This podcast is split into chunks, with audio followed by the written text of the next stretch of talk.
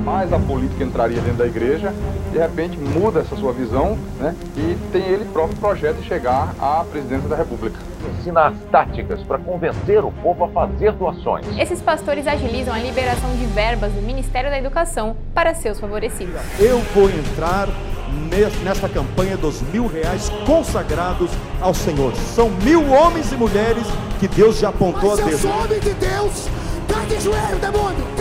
E a gente fala agora sobre um escândalo no meio religioso. A moça que terá a imagem preservada se diz uma das vítimas dos supostos assédios sexuais. Um pastor foi preso ontem. De tudo que ele disse para essa menina, usando sempre o nome de Deus para tentar convencer a garota.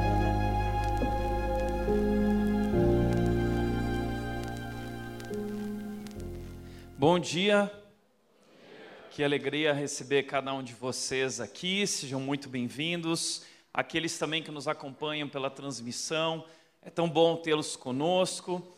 Aqueles que estão sentados lá fora, debaixo da sombra da árvore, por enquanto tem sombra. Né? Que Deus abençoe todos vocês. Ah, tenho feito questão de sempre dizer que estamos preparando um novo espaço para que você não precise estar sentado aí, para que também possamos trazer nossos amigos. Então, se você ainda não conhece nosso projeto Infinitamente Mais, aqui atrás do colégio, no terreno de trás, a, a nossa obra está sendo realizada e está a todo vapor. Dá uma passada ali no final do culto, vai conhecer, porque se Deus permitir, se tudo der certo, até o final do ano nós estaremos nesse novo espaço um lugar que vai caber ali duas mil pessoas, um lugar climatizado, especial, e a gente vai sair desse perrengue aqui, tá bom? Vocês que estão aí fora não vão mais precisar passar esse perrengue aí, tá bom? Mas que bom ah, que você está aqui, tem sido paciente. Hoje nós estamos encerrando essa série de mensagens incrível, ah, através da qual Deus falou tanto conosco. Deus falou muito comigo através de cada um desses temas. Deus tem falado tanto com a nossa igreja. Essa série uh, chamada Machucados pela Igreja. E logo que nós lançamos a série, muitas pessoas se armaram e já vieram com ataques, com dedos apontados, com críticas, dizendo: vocês não podem falar assim a respeito da igreja. E a gente fez questão de deixar muito claro ao longo de toda a série que essa nunca foi uma série contra a igreja.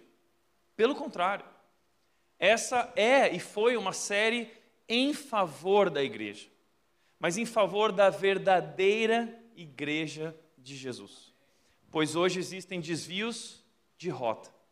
E esses desvios de rota têm produzido pessoas machucadas, pessoas feridas, Pessoas que foram esmagadas por lideranças autoritárias e abusivas, narcisistas, pessoas que foram drenadas por causa do ativismo ah, em torno de uma religiosidade tóxica e não de uma espiritualidade verdadeira, saudável.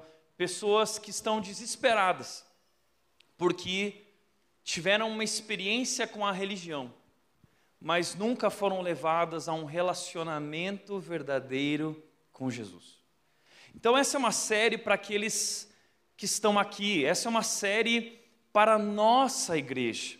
Nós estamos, nós buscamos através desses temas uma desintoxicação e estamos então buscando uma construção do que é de fato ser igreja, do que significa ser cristão. E nós passamos por temas como religiosidade tóxica, nós expomos, assim como Jesus expôs a hipocrisia da religião, da religiosidade tóxica, nós expomos as questões relacionadas a falsos mestres, a abusadores, a golpistas, a impostores que se colocam nessa posição de liderança homens que são intocáveis e inquestionáveis, e qualquer pessoa que sugerir algo, ou comentar, ou questionar algo é um rebelde. Nós falamos muito sobre tudo isso, e Deus vem falando tanto comigo e com tantas pessoas ao redor do Brasil a respeito desse assunto. É interessante que essa foi uma série para a nossa igreja, mas foi tão legal ver o efeito dessa série para fora da nossa igreja. Quantas igrejas, quantos líderes, quantos quantos cristãos foram libertos e estão vivendo algo novo a partir dessa série. Essa semana eu vi uma série de igrejas espalhadas pelo Brasil que estão pregando todos esses assuntos. Parece que há um despertar, e não um despertar por conta daquilo que nós começamos. Esse é um movimento que já começou há muitos anos atrás, com Martinho Lutero na reforma protestante. Mas nós precisamos continuar buscando uma reforma constante, não apenas da igreja, mas das nossas vidas. Porque, infelizmente, há esse, essa inclinação de nós nos desviarmos da verdadeira rota. Essa foi uma série muito importante para mim, porque talvez tenha muito a ver com aquilo que eu considero que é o meu chamado, é o meu coração, é a minha paixão, pregar sobre Jesus e levar as pessoas da religiosidade para um relacionamento. Essa semana eu estava mexendo nas coisas que eu herdei do meu pai, eu herdei pregações do meu pai, uh, comentários bíblicos e livros, e eu estava lá mexendo nas coisas e eu encontrei novamente uma carta que meu pai, na década de 80, meu pai hoje já faleceu faz cerca de dois anos, mas isso mexeu tanto comigo quando eu vi aquilo, porque era uma carta do meu pai na década de 80. Ele era da igreja luterana a igreja de Lutero, ah, e essa igreja havia se perdido. No liberalismo teológico, se perdido ah, na teologia da libertação, e meu pai escreveu uma carta se desligando da igreja e confrontando aquela igreja, dizendo que queria viver algo novo em Jesus. Então nós começamos, eles começaram uma nova igreja que foi onde eu nasci, uma igreja não ligada a denominações, mas uma igreja ligada à palavra de Deus e focada em Cristo Jesus. Muito a ver com aquilo que hoje nós vivemos. E, de alguma forma, eu acredito que essa paixão do meu pai pela palavra e por Cristo foi transmitida, foi colocada na minha vida. E eu sempre gostei de, desse confronto positivo, saudável, com a religiosidade que nos afasta de Deus. Eu lembro, eu estava lembrando essa semana, quando eu tinha 13 anos, eu estudava numa escola adventista e eu li um livro chamado O Caos das Seitas. E eu preparei uma apresentação de 13 razões porque o adventismo tinha se desviado da palavra de Deus. E eu levei, entrei no colégio adventista, imagina isso. Eu tinha 13 anos, eu cheguei na minha escola, eu chamei toda a escola, meus amigos, e eu pendurei no mural da escola as 13 razões. Eu fui parar na diretoria, né? a escola chamou todos os pastores lá da, da, do, que estavam no colégio e eles começaram a discutir comigo a respeito daqueles assuntos. Então, é, isso representa um pouco do meu coração com relação a tudo isso. Depois, eu, depois de estudar no colégio adventista, no ensino médio, eu fui estudar numa escola católica. E todas as manhãs, quando começava a aula, os alunos faziam uma reza. Eles rezavam o Pai Nosso.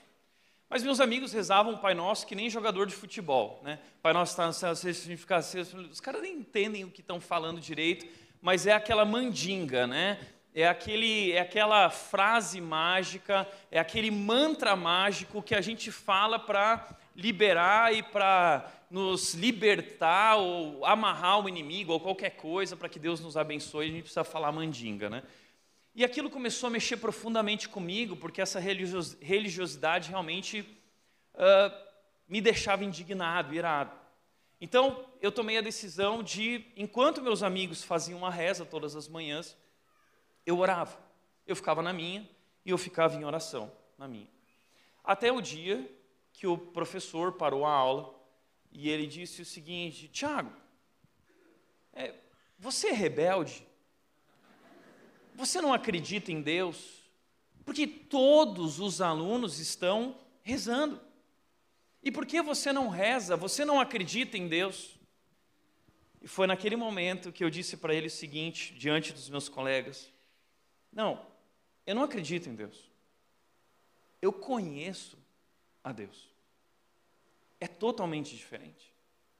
E o fato de conhecer a Deus e conhecer a Sua palavra uh, eu entendo a partir da palavra dele que Deus não é um Deus que espera de mim um mantra ou palavras vãs repetidas, mas ele me convida a, a, quando for falar com ele, ter uma relação íntima e falar com o meu pai que está no secreto. Então, enquanto vocês estão rezando, na verdade eu estou orando e falando com o meu pai. E aí aquele silêncio ensurdecedor na sala, né?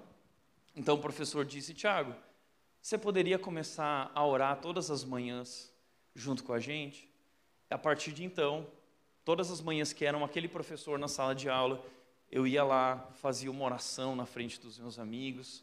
E, e assim foi uma oportunidade de falar de Jesus também para os meus colegas. Então, ah, isso sempre mexeu muito comigo. Esse negócio de igreja, de confronto com a religiosidade, de apresentar verdadeiramente a Jesus.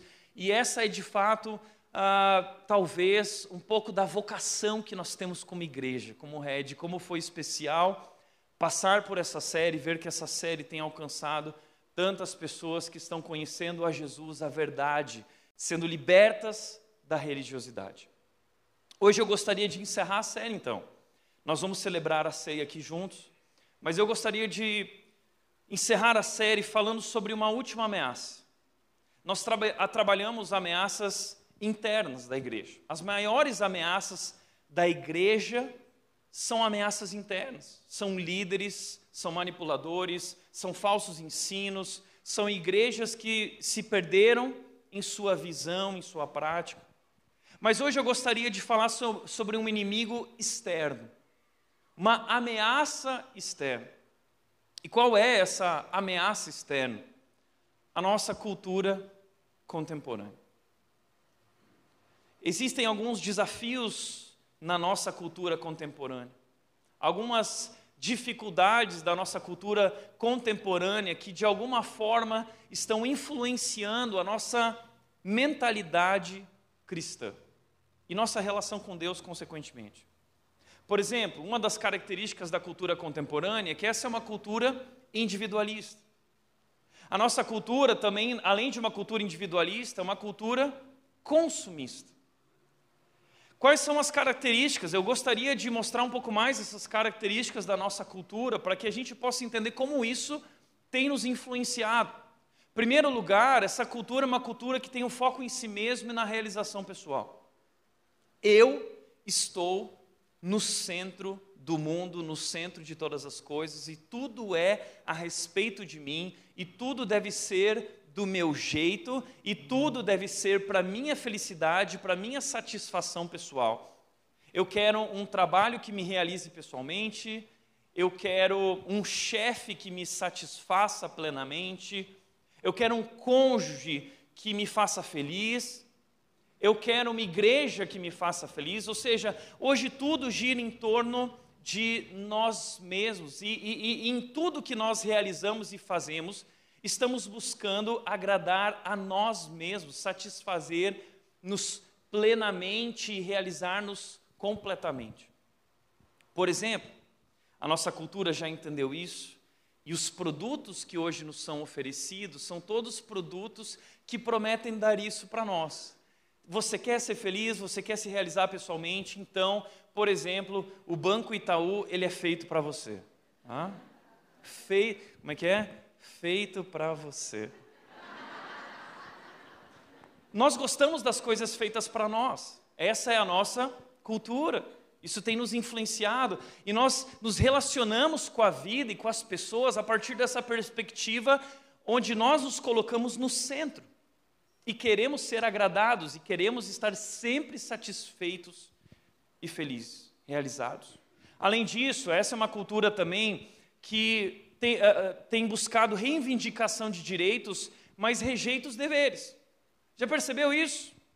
Muito se tem falado hoje a respeito de direitos. Eu tenho direito, eles têm o direito, mas ninguém fala de deveres. Ninguém fala de responsabilidades. Essa semana, nós ficamos chocados com o caso de uma menina de 11 anos que estava grávida e, com sua família, então, buscou apoio jurídico para um aborto legalizado. um bebê já de sete meses. Ah, a princípio, a mídia é, ocultou o fato de, ah, ah, de, fatos importantes da questão, dizendo que tinha sido um estupro.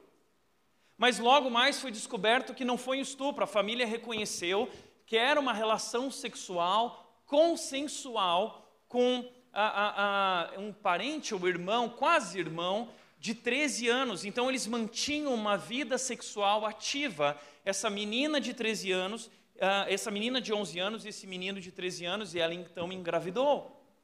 E aí o que eles buscam? Direitos. Quero abortar, quero fazer isso, mas ninguém fala sobre deveres. E isso é interessante porque quando a Bíblia apresenta casamento, porque o sexo é para o casamento? Porque o sexo é a melhor maneira de nós nos entregarmos completamente a alguém. E, e, e, essa entrega completa do nosso ser a outra pessoa, através da qual nós vamos nos tornar uma só carne, uma intimidade sobrenatural, espiritual, emocional. É, somente o casamento oferece um ambiente correto, seguro para essa entrega. E além disso, a relação sexual, ela pode gerar filhos. É por isso que a Bíblia diz que quem quer brincar de papai e mamãe precisa deixar papai e mamãe. Quem quiser ter relação sexual que pode gerar filhos precisa ser maduro espiritualmente, financeiramente, emocionalmente, para poder a, a, assumir a responsabilidade por aquilo que é gerado a partir da relação sexual. Então, o que está acontecendo é isso: é uma geração que não quer assumir as suas responsabilidades, mas reivindica os seus direitos constantemente. É também uma geração da idolatria dos sentimentos pessoais. Os nossos sentimentos agora são Deus. O nosso sentimento está acima de tudo. É como eu me sinto. E tudo que nós fazemos, todas as decisões que nós tomamos, são tomadas a partir de sentimentos. Como eu me sinto. O que eu estou sentindo no meu coração? Eu devo seguir o meu. Siga o seu coração. Esse é o conselho. Isso nos tem feito muito mal. Relacionamentos e compromissos descartáveis. Casamento agora, ele não representa mais uma união de fato duradoura, até que a morte os separe. Não, casamento é até que você me faça feliz, até que eu me sinta bem com você. A partir do momento que não nos sentimos mais bem, eu pulo fora e eu vou em busca de outro casamento. Todas as nossas relações são assim, os compromissos que nós assumimos são descartáveis. Além disso, busca pelo ter em detrimento do ser. Hoje, nós não buscamos mais nossa identidade em nosso caráter, em nosso ser interior. A nossa identidade hoje está firmada naquilo que nós temos, naquilo que nós podemos comprar, no carro que eu tenho, no condomínio onde eu moro, nas roupas que eu visto. A nossa identidade tem a ver com ter e não com o ser. É, esses são problemas e ameaças da nossa cultura contemporânea. E, e, infelizmente, isso tem influenciado a maneira como nós vivemos o nosso cristianismo, a, a maneira como nós vivemos como cristãos. Por exemplo, se o Itaú é feito para você, então eu também quero uma igreja feita para mim.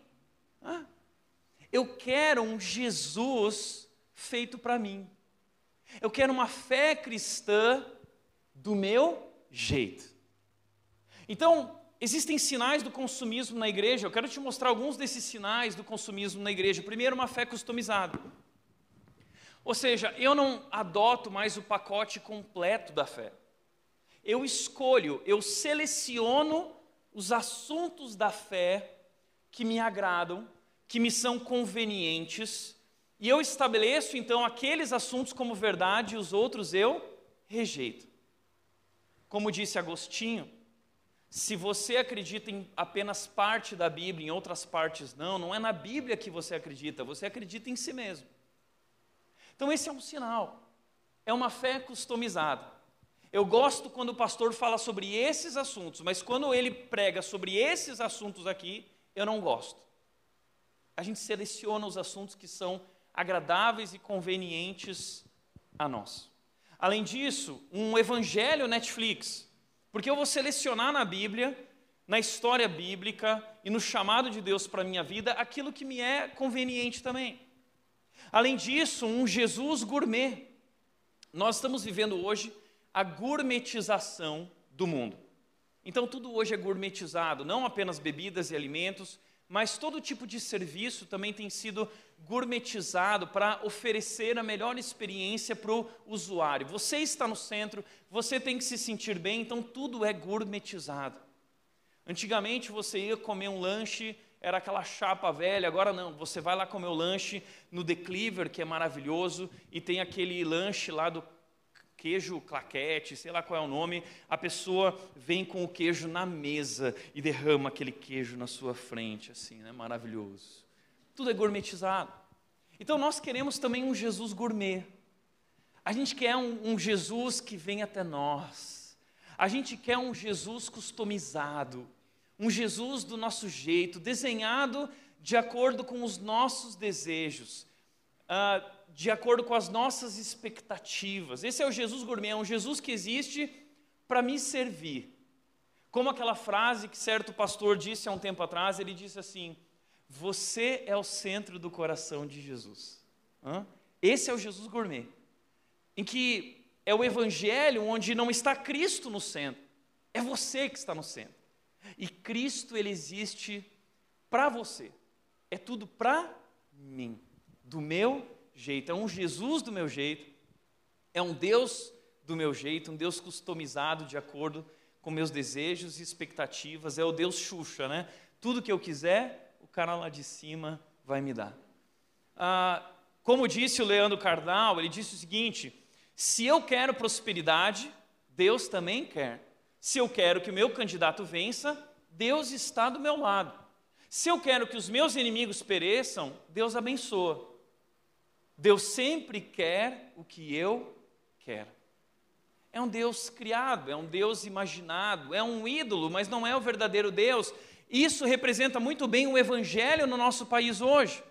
Além disso, uma espiritualidade fast food. Por quê? Eu quero viver uma experiência com Deus. Eu quero os benefícios da vida cristã. Mas eu não quero ter que uh, me dedicar a uma disciplina espiritual ou uma devoção intensa a Deus. Não, eu quero fazer a coloração rapidinha que resolve, ou melhor, eu, eu ligo para o pastor e falo assim: Pastor, você pode orar por mim? É aquela espiritualidade fast, fast food, uh, drive-thru, né? Eu vou passar ali, é rapidinho, eu passo na igreja e saio abençoado, né? Saio com o meu uh, serviço pronto ali, meu lanchinho quentinho, minha bênção quentinha na hora que eu quiser. Eu não me dedico à palavra, não estudo a palavra, não me interesso por buscar a palavra. Eu vivo uma relação com Deus terceirizada através desses intermediários, pastores. Eles sim têm uma relação com Deus. Eu só vou lá para pegar as chaves, as sete chaves que vão libertar, que vão destravar as bênçãos na minha. Eu só quero as chaves. Né? Eu não quero o trabalho de viver uma relação com Deus. Eu só quero as bênçãos que Deus pode me dar. Eu não quero o pão da vida, como aconteceu em João capítulo 5, quando o povo vai em busca de Jesus e Jesus diz: Sabe qual é o problema de vocês? Vocês não estão aqui por quem eu sou, porque vocês querem eu como pão da vida, vocês querem que eu dê o pão da vida para vocês, como eu dei na multiplicação dos pães. A relação de vocês é interesseira. Então é uma relação interesseira com Deus, não se trata de Deus, Deus não está no centro dessa relação, somos nós, e nós só o buscamos porque queremos algo dele. Nós o buscamos por aquilo que ele tem para nos oferecer. Além disso, igrejas self-service. Porque assim, o que o povo gosta? Então vamos dar às pessoas o que elas querem. Porque a meta é encher a igreja, a meta é encher o caixa da igreja. Então, ah, assim muitas igrejas têm sido, vivendo esse evangelho do show, vivendo o evangelho dos eventos. E aí, como eu disse semana passada, muita gente acorda pela manhã no domingo e fala assim: bom, ah, em qual igreja eu vou hoje? Porque não se estabelece mais um compromisso com a igreja. Compromisso é uma palavra que afasta as pessoas. Tá? Esse tipo de pregação, a gente gosta quando bate em pastor, fala mal de pastor, a gente gosta quando fala mal dos religiosos, mas quando fala mal da gente, da nossa postura, aí a gente se sente incomodado. Ah, hoje eu não gostei tanto da pregação, não. Né? Prefiro que meta o pau nos outros, não em mim. Né? E a gente acorda de manhã com essa postura assim de. É, a gente está indo para o shopping e, e, eu e a Nath fomos para o shopping essa semana, a gente parou na praça de alimentação, olhou e falou assim: que, que eu estou afim hoje? Japonês, McDonald's, uh, comida caipira. Uh, ah, eu acho que eu estou com vontade disso. Então a gente acorda de manhã e vai, e, e vai com essa postura para a igreja. O que eu estou afim hoje? Estou afim de um louvorzão? Então eu vou na igreja X que tem um louvorzão da hora. Não, hoje eu estou afim de uma palavra bíblica. Então eu vou naquela igreja lá. Não, hoje eu estou afim de uma revelação. Eu quero, eu quero mistério hoje. Eu quero descobrir o oculto sobre a minha vida. Então eu vou lá na igreja do Reteté. Né? Então são igrejas self-service. Existe todo tipo de igreja e, e, e, assim tem sido nossa relação, como se fosse um restaurante. E eu escolho o menu e eu chego lá, eu quero um estacionamento, um lugar bom. Eu quero um estacionamento VIP, eu quero uma área kids para o meu filho, eu quero ser atendido na hora, eu quero que comece na hora, eu quero que termine na hora. Isso tem feito muito mal às nossas igrejas. Então, esse é um grande desafio que nós temos.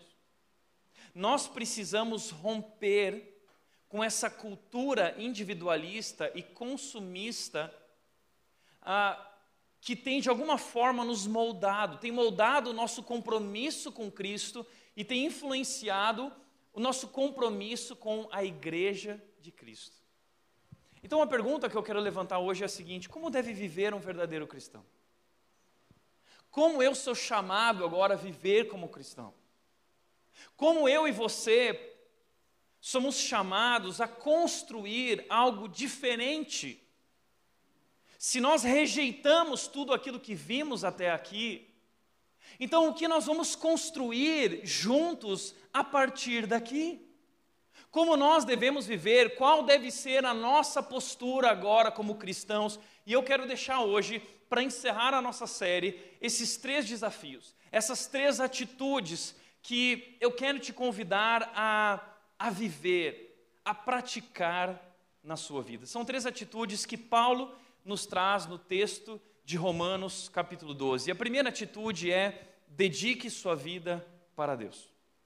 Romanos 12, 1 diz: Portanto, irmãos, suplico-lhes que entreguem seu corpo a Deus por causa de tudo que ele fez por vocês, que seja um sacrifício vivo e santo do tipo que considera Deus considera agradável. Essa é a verdadeira forma de adorá-lo. Eu quero te chamar a atenção aqui para isso. Portanto, essa palavra é essencial nesse texto. Portanto, essa é uma palavra-chave para Paulo.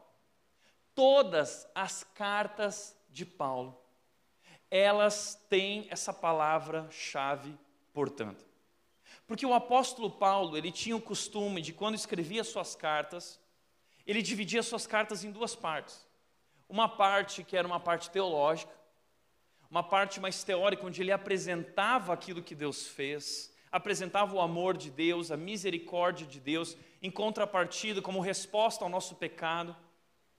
E aí então ele dizia, portanto. Então, o portanto aqui é, é a implicação do amor de Deus em nossas vidas.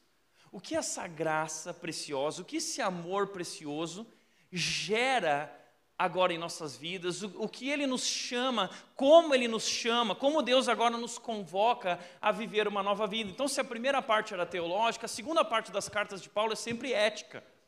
Como deve viver um cristão? A partir daquilo que Deus fez. E é isso que Paulo está dizendo aqui, ele está dizendo, portanto. Mas a gente não gosta muito disso.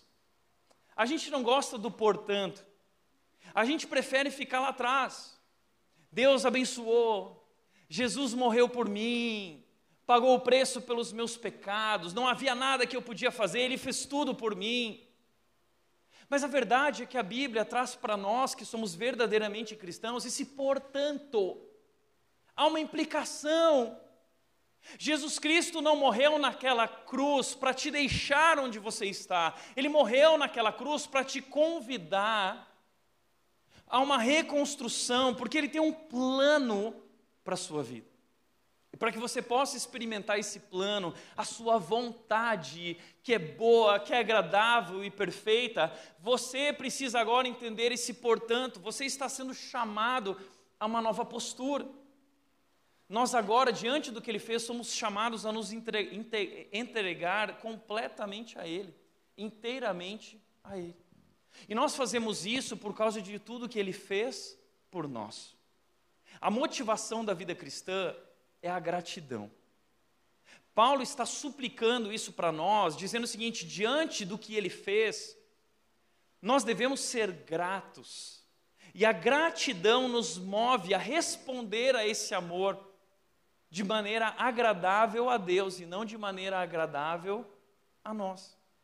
E é interessante que Paulo gastou 11 capítulos da sua carta maravilhosa de Romanos falando sobre isso, sobre que nós estávamos perdidos, nós estávamos distantes, afastados de Deus, merecedores da ira, mortos em nossos pecados, mas Jesus Cristo veio como substituto e ele levou sobre si esse juízo e nós fomos justificados através de Cristo Jesus, e já não há mais condenação agora para aqueles que estão em Cristo Jesus, nada mais pode nos separar do amor de Deus, agora nós somos mais do que vitoriosos por meio daquele que nos amou. Uau, a carta de Romanos é maravilhosa, nós gostamos de pegar Romanos 8, que capítulo maravilhoso, né? Quem poderá nos separar do amor de Deus?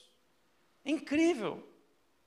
Mas logo após Paulo apresentar a grandeza desse amor, ele apresenta para nós a nossa grande responsabilidade.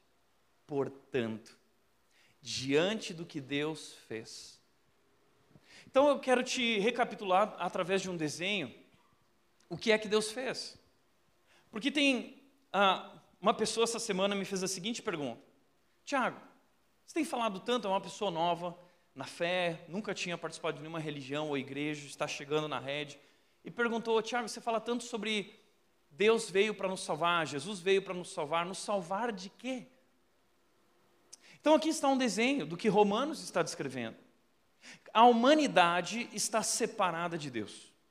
Existe um abismo entre nós e Deus. Existe uma maldição que recai sobre nós, que é a maldição do pecado gerando consequências terríveis como a morte. E não há nada que nós possamos fazer, não havia nada que nós podíamos fazer. Então Deus tomou a iniciativa, e é isso que é o Evangelho.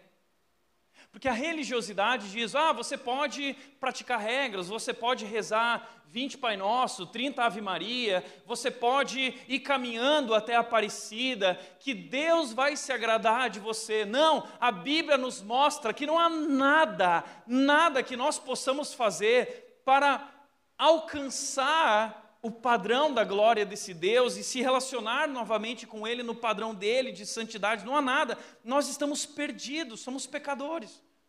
Então o Evangelho diz que Deus fez algo. Ele enviou Cristo Jesus, aqui representado por esse homem com uma auréola, porque ele era santo, santo, santo.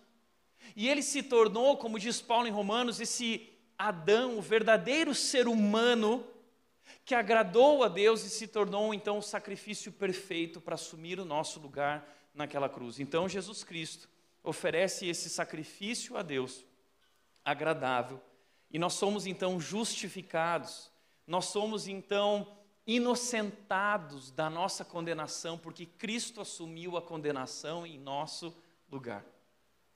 Ele assume o prejuízo, ele assume o dano, ele leva sobre si as consequências e derrama sobre nós perdão, amor e uma vida abundante por meio do seu Espírito. Jesus disse em João 10,10: 10, Eu vim para que vocês tenham vida abundante.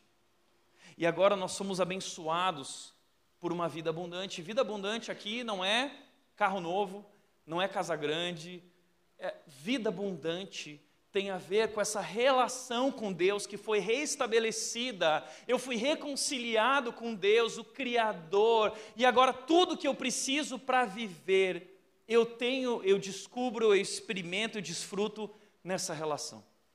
O Espírito Santo de Deus.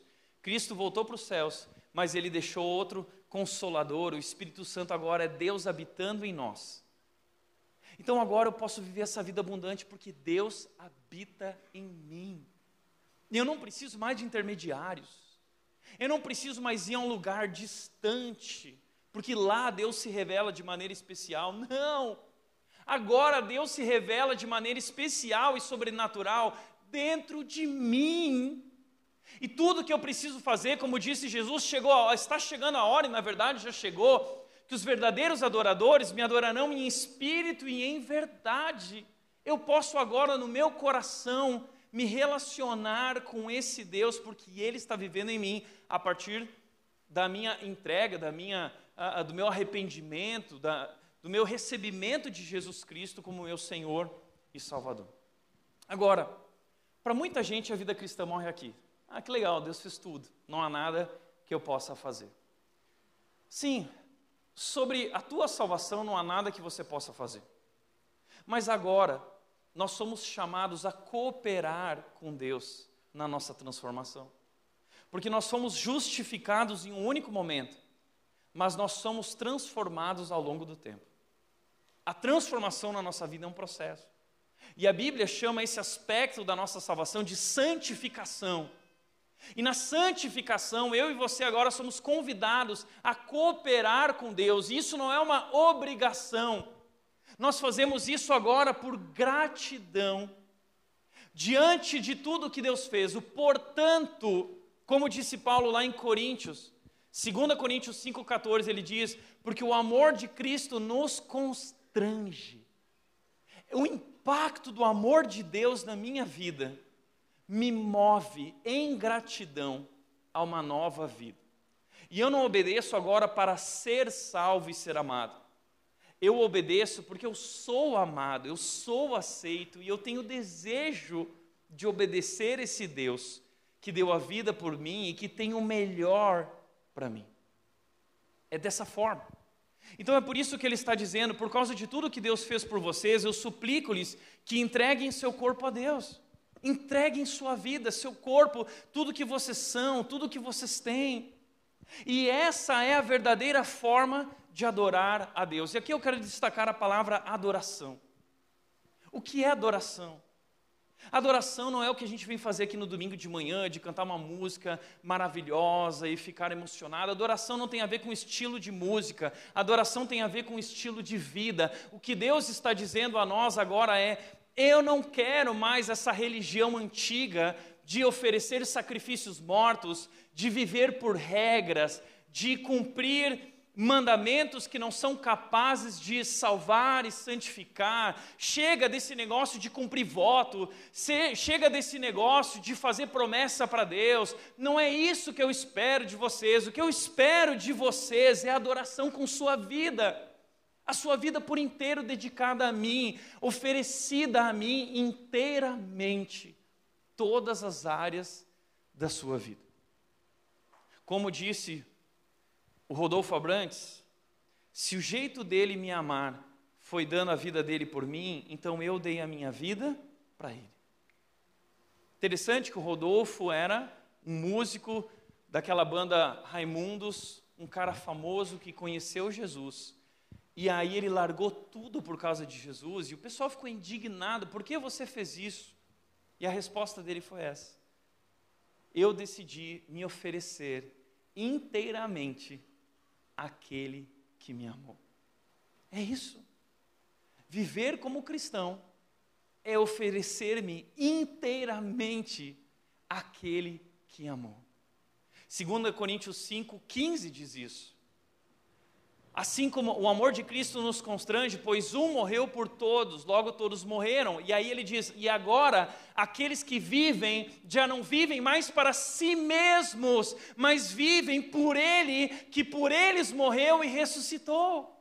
Nós somos chamados a uma nova vida. E aí ele diz no versículo 17: se alguém está em Jesus, é uma nova pessoa. O que significa uma nova pessoa? É uma transformação. As coisas velhas ficaram para trás e tudo agora se faz novo. Essa é a maneira agora de nós adorarmos a Deus por aquilo que Ele fez. Essa é a nossa resposta, é oferecer-nos inteiramente aquele que nos amou. Por isso Ele diz que a nossa vida agora Ele não é um sacrifício morto, como eram sacrifícios no passado, na religião de Moisés, mas agora é um sacrifício vivo. E é um sacrifício santo. É um sacrifício agradável a Deus e não a mim, não é do meu jeito, é do jeito que é agradável a Ele. Eu quero na minha vida agradá-lo, eu quero obedecer esse Deus. Então, deixa eu te falar uma coisa, a gente não pode parar nesse ponto da graça do porque Ele nos amou. Existe, portanto, e é nesse, portanto, então, agora, que nós somos chamados a cooperar com Deus.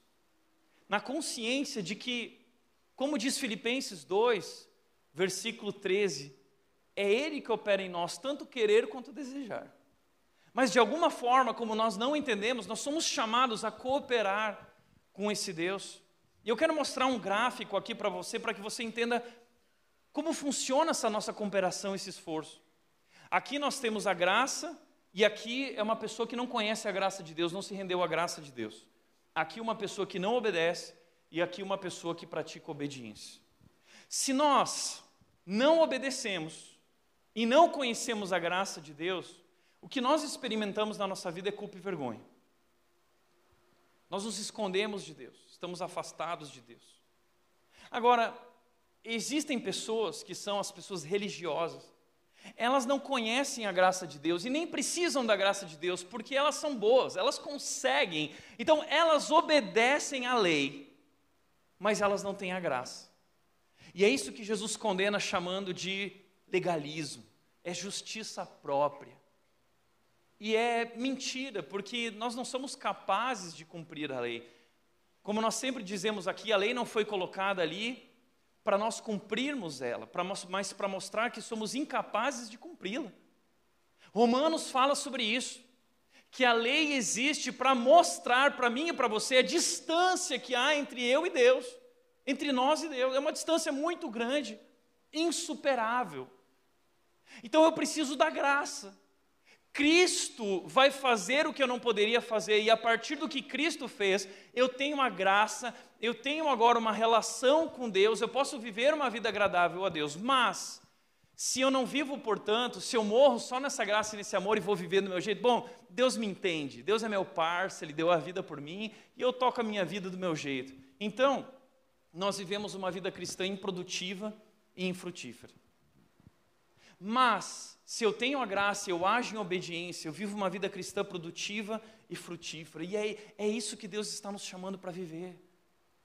Uma vida de, frutífera, onde Cristo está gerando uma nova vida de fato em mim, e todas as áreas da minha vida estão sendo transformadas por Ele. É isso. O problema é que eu estou assistindo uma série nova da Apple TV, eu só falo sobre isso agora, né? Mas é uma série chamada Ruptura.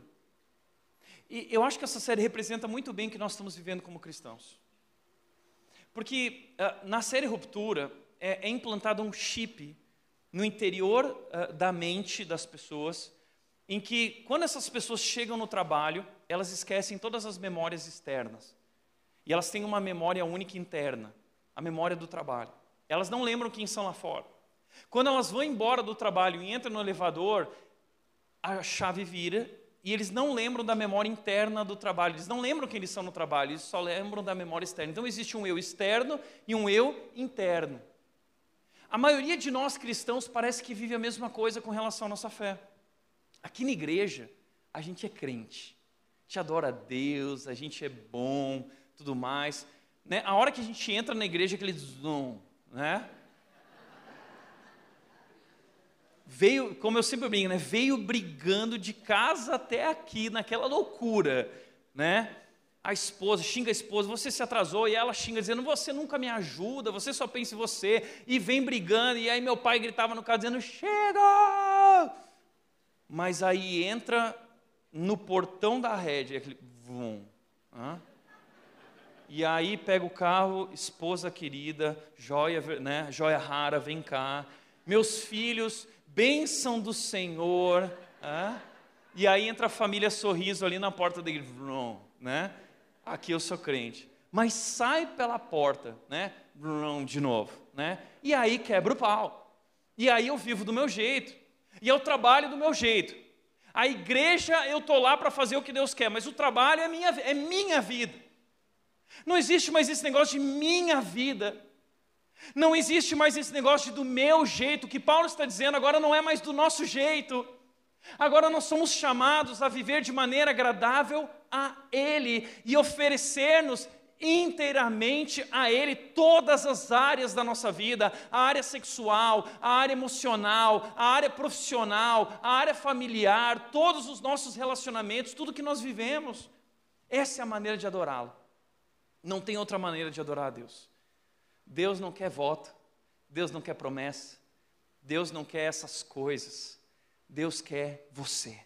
Deus quer sua vida inteiramente. Por isso ele diz: não imitem o comportamento e os costumes desse mundo, mas deixem que Deus os transforme por meio de uma mudança em seu modo de pensar. A palavra aqui é transformação. Deus quer nos transformar. Nós temos que deixar Deus nos transformar. E como nós fazemos isso? Por meio de uma mudança em nosso modo de pensar, a fim de que experimentem a boa, a agradável e perfeita vontade de Deus. Como diz o N.T. Wright, no centro do cristianismo genuíno está uma mente desperta, alerta, que não se contenta em simplesmente receber algumas informações prontas, mas está determinada a compreender por que a vida humana é para ser vivida desse modo e não de outro. E ele diz: na realidade, é no estilo de vida deste mundo que muitas vezes se encontra a verdadeira imaturidade do ser humano, uma vez que as pessoas olham para a cultura à sua volta com toda a sua superficialidade e seus padrões fúteis de comportamento e a copiam de forma impensada. Agora, eu e você, como, como cristãos, estamos sendo convidados a ter uma mente alerta, uma mente criteriosa, para que nós possamos agir não como o mundo nos manda agir, mas para que nós possamos agir como Deus quer, e aí então seremos capazes de experimentar a boa, agradável e perfeita vontade de Deus, o plano de Deus para as nossas vidas. Então, dedique sua vida a Deus. Jesus precisa estar no centro. É Jesus que está no centro da vida cristã e não você. Segundo, comprometa-se com a igreja. O texto diz, Romanos 12, 3 continua dizendo o seguinte: com base na graça que recebi, dou a cada um de vocês a seguinte advertência: não se considerem melhores do que realmente são, antes sejam honestos em sua autoavaliação, medindo-se de acordo com a fé que Deus nos deu. Ah, Paulo está começando a falar aqui sobre o nosso chamado para vivermos em comunidade. Porque desde aquela época havia muita gente que achava que bastava a relação com Deus, eu e Deus. E Paulo está dizendo não. Se você ama Cristo, você ama, precisa amar o corpo de Cristo. Se você quer se comprometer com Cristo e dedicar sua vida a Cristo, você precisa dedicar sua vida também ao corpo de Cristo. Então ele diz que nós precisamos de humildade. Viver em comunidade exige humildade. Porque a gente não pode se achar nos achando superiores. Tem muita gente que tem esse complexo de superioridade. Ah, eu não me relaciono com essas pessoas. Não, eu não preciso disso. Paulo está dizendo assim: não existe isso. Nós somos chamados agora a uma postura de humildade. Você não é tudo isso.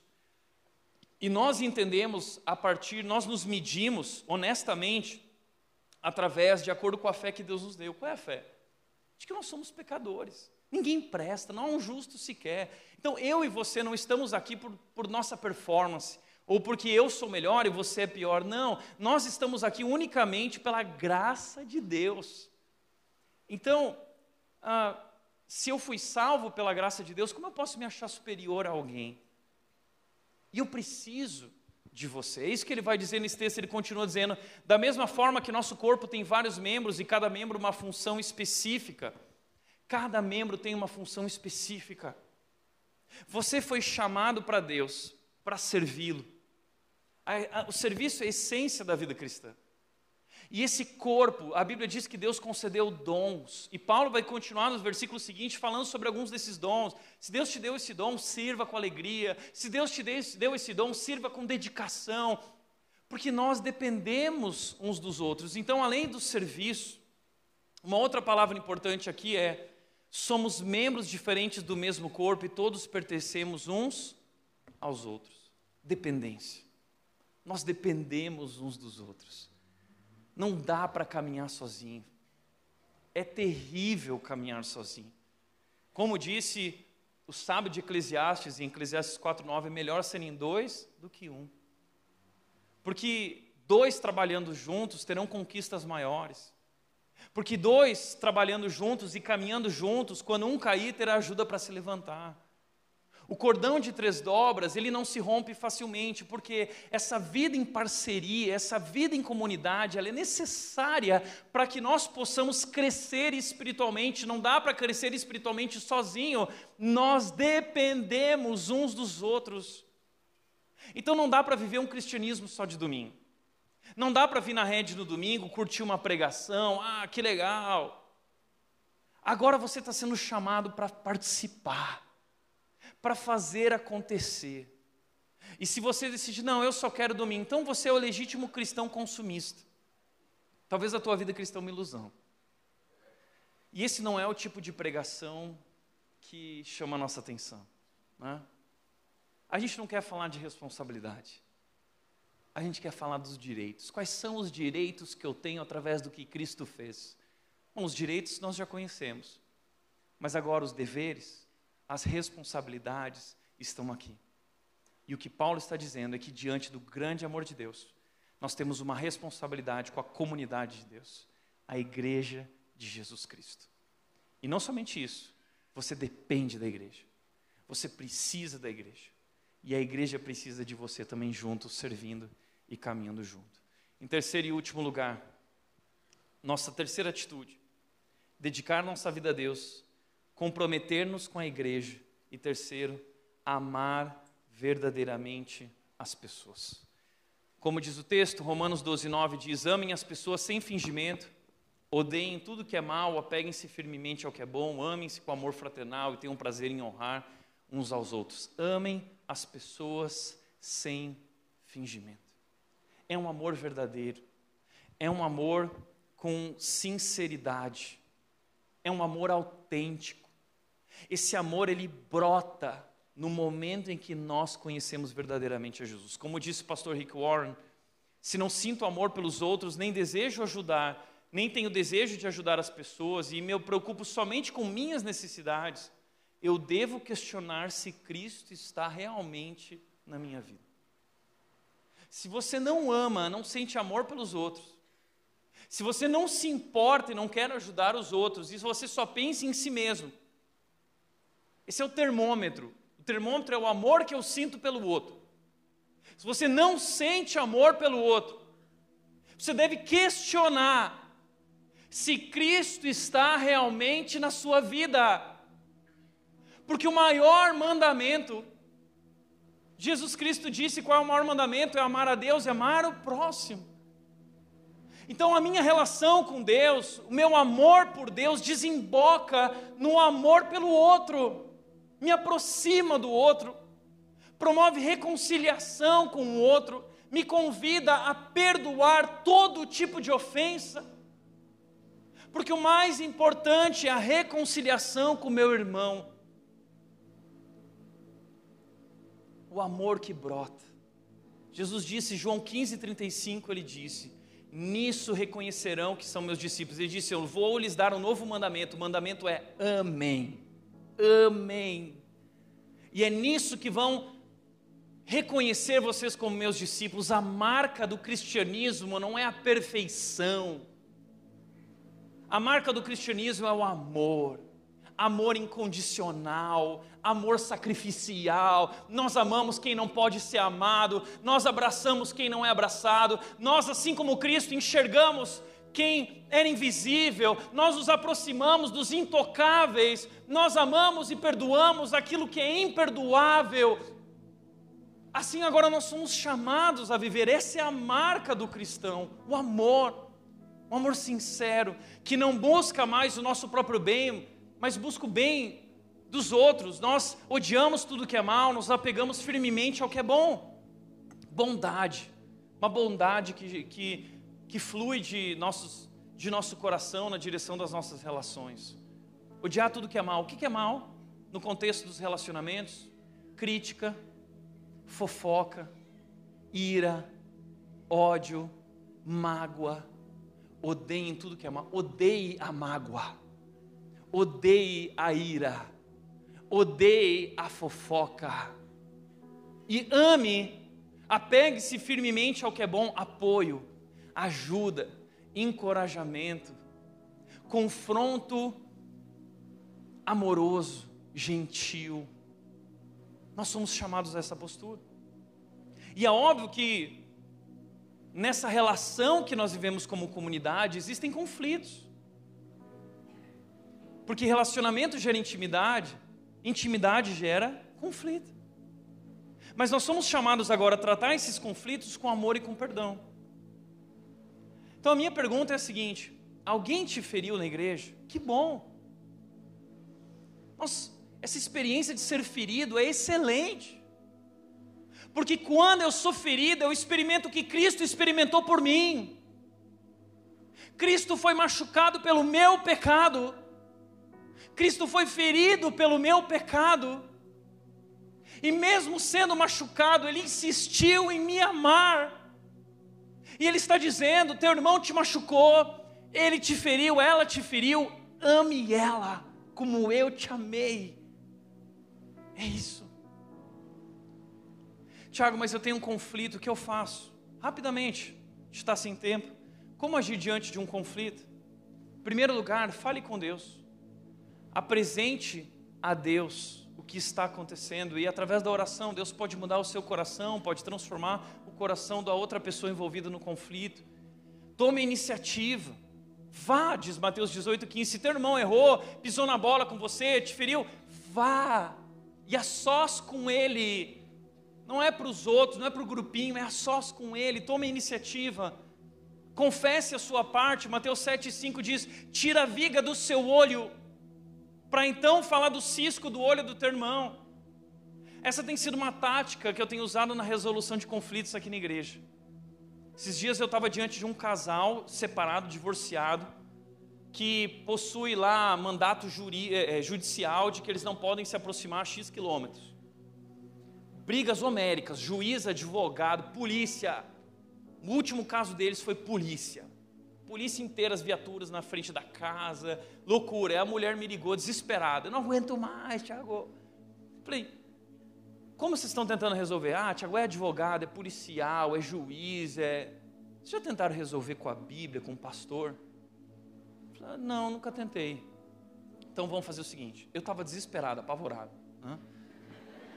eu falei assim, eu orei muito e eu disse para ela o seguinte: eu quero que quando você chegar aqui, você che chegue pedindo perdão e confessando os seus erros. Existem erros seus, com certeza os dois lados sempre erram.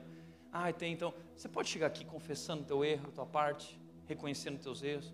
Tá bom, eu vou fazer isso. Liguei para outro cara. Você pode fazer isso também? Não, eu, eu posso fazer isso. E eles chegaram, aquele climão tenso, climão. Sentou um lá, sentou o outro longe. E aí ela começou. Quero te pedir perdão. Eu errei. Na hora esse cara desmoronou. E ele falou assim: Eu também errei. Eu quero te pedir perdão. Mas de repente, eles começaram a se aproximar. Eu quase tive que me retirar da sala. Está entendendo? Demonstre compaixão demonstre compaixão. Entenda a dor do outro, o que ele está sentindo. Fale a verdade, mas fale a verdade em amor, não abra mão da verdade. Que muitas vezes a gente vai tratar o conflito e aí chega na hora a gente fica meio assim, né? Ah, então, não, não foi nada, tá tudo bem. Não trata. Fale a verdade. Planeje o que você vai dizer e como vai dizer. Então, o que, como dizer é tão importante quanto o que dizer. Foque na reconciliação e não somente na solução. A relação é mais importante que uma solução, muitas vezes. Pratique o perdão e perdoe incondicionalmente, ainda que a outra parte não peça perdão. É assim que Jesus nos chama a viver. E ele diz: quando membros do povo santo passarem por necessidade, ajudem com prontidão, estejam sempre dispostos a praticar a hospitalidade, generosidade. E ele encerra dizendo: abençoem aqueles que os perseguem, não os amaldiçoem, mas orem para que Deus os abençoe. Alegrem-se com os que se alegram e chorem com os que choram. Abençoar aqueles que nos perseguem. O caminho de Jesus é um caminho contra a cultura. E Ele nos chama para se alegrar com os que se alegram e chorar com os que choram. Como comunidade, nós estamos sendo chamados a ter empatia pelas pessoas, sentindo o que elas estão sentindo, sofrendo junto com elas, celebrando junto com elas. Esse é nosso chamado. Assim como Cristo agiu conosco, nós agora somos chamados a agir em direção aos outros. Por isso, para refletir e praticar. Primeiro, diante de tudo que Deus fez por você, você já ofereceu sua vida inteiramente a Ele? Segundo, você já se comprometeu com uma igreja local? Procure uma igreja saudável para crescer e servir. Venha servir com a gente. E terceiro e último, existe algum conflito não resolvido em sua vida? Você machucou alguém? Durante essa série, nós tivemos casos aqui dentro de pessoas que vieram de outras igrejas porque foram feridas e de uma maneira especial Deus trouxe reconciliação. Então talvez essa série trouxe memórias, dores. E Deus agora está te convidando a ir tratar, perdoar e buscar reconciliação. Eu quero te desafiar nessa direção você precisa perdoar alguém ou precisa pedir perdão para alguém? Alguém foi machucado por você? Esse é nosso chamado. É por isso que nós vamos encerrar essa série celebrando a ceia, nossos voluntários estão preparados. E o que é a ceia? 1 Coríntios 11, Paulo diz, 20, versículo 23: Na noite em que Jesus foi traído, ele serviu o cálice para o seu traidor e para aqueles que lhe abandonariam na crucificação. Esse é Jesus, essa é a nossa vida. É um chamado contracultural, contra coração, contra sentimento. É viver a boa e agradável vontade de Deus, porque é o melhor para nós. Então, na noite que Jesus foi traído, ele pegou o cálice, ele pegou o pão e ele disse: Esse é meu corpo Cristo ofereceu o corpo dele por mim. A minha resposta agora é oferecer a minha vida e o meu corpo também a Ele. Isso é a ceia, é um compromisso com o amor de Cristo. O cálice, ele pegou o cálice e ele disse: Esse é o cálice da nova aliança, não é a antiga aliança. A antiga aliança era diferente, a religião de Moisés era diferente. É a nova aliança, a aliança da graça, do amor, do amor de Deus por nós e do nosso amor uns pelos outros. Esse é o compromisso da ceia. E a Bíblia diz que nós devemos tomar a ceia, não somente em consciência do que Cristo fez, mas em consciência daquilo que nós estamos fazendo, como estamos lidando com a comunidade. Nós temos que discernir o corpo de Cristo. Você tem discernido o corpo de Cristo, você tem vivido as tuas responsabilidades dentro da comunidade. A ceia é isso é relembrar o que Cristo fez e como eu sou chamado agora a viver e praticar aquilo que Cristo também fez por mim. Então, nesse tempo, nós vamos uh, distribuir a ceia aqui, nossos voluntários vão passar entre vocês. Enquanto isso, o pessoal vai cantar uma música. Você pega o cálice, pega o pão e medita nisso, naquilo que Cristo fez e nesse chamado, nesse desafio que Cristo te chama agora a viver a partir do seu amor. Vamos fazer isso? Pode ficar sentado, segura o cálice no final e retorno para a gente celebrar juntos. Quando alguém te ferir, que você possa lembrar que ele foi ferido em teu lugar. Que quando alguém te ofender, que quando alguém cuspir na sua cara, você possa lembrar que ele foi ofendido e que cuspiram na sua cara. Quando quiserem te humilhar, quando quiserem te crucificar, lembre, ele foi humilhado e crucificado em seu lugar. E é por meio do que ele fez, nós podemos ter uma nova atitude. Amém? Feche teus olhos. Pai, nós queremos te agradecer, Deus, por essa graça sem fim, esse amor tão profundo, que é um amor transformador, restaurador, reconciliador. Deus, nós queremos ser transformados pela tua graça, completamente transformados, queremos viver uma nova vida inteiramente dedicada a ti, comprometida com o teu corpo, a tua igreja, servindo uns aos outros, dependendo um dos outros, vivendo em verdadeiro amor, assim como o Senhor nos chamou a viver. E fazemos isso, Deus, diante daquilo que tu fizestes por nós. Essa é a nossa motivação. O teu corpo que foi entregue, rendido, o teu sangue derramado, a tua cruz, Jesus. Essa é a nossa motivação. Obrigado. Em nome de Jesus, em nome de Jesus. Amém. Amém. Vamos comer o pão?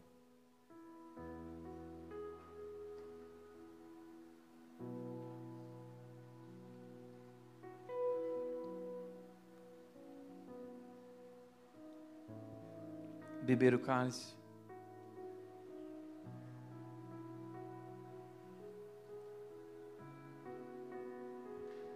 Nós estamos encerrando por aqui, nosso horário está avançado, mas eu quero agradecer a Deus pela sua vida, por você estar aqui hoje.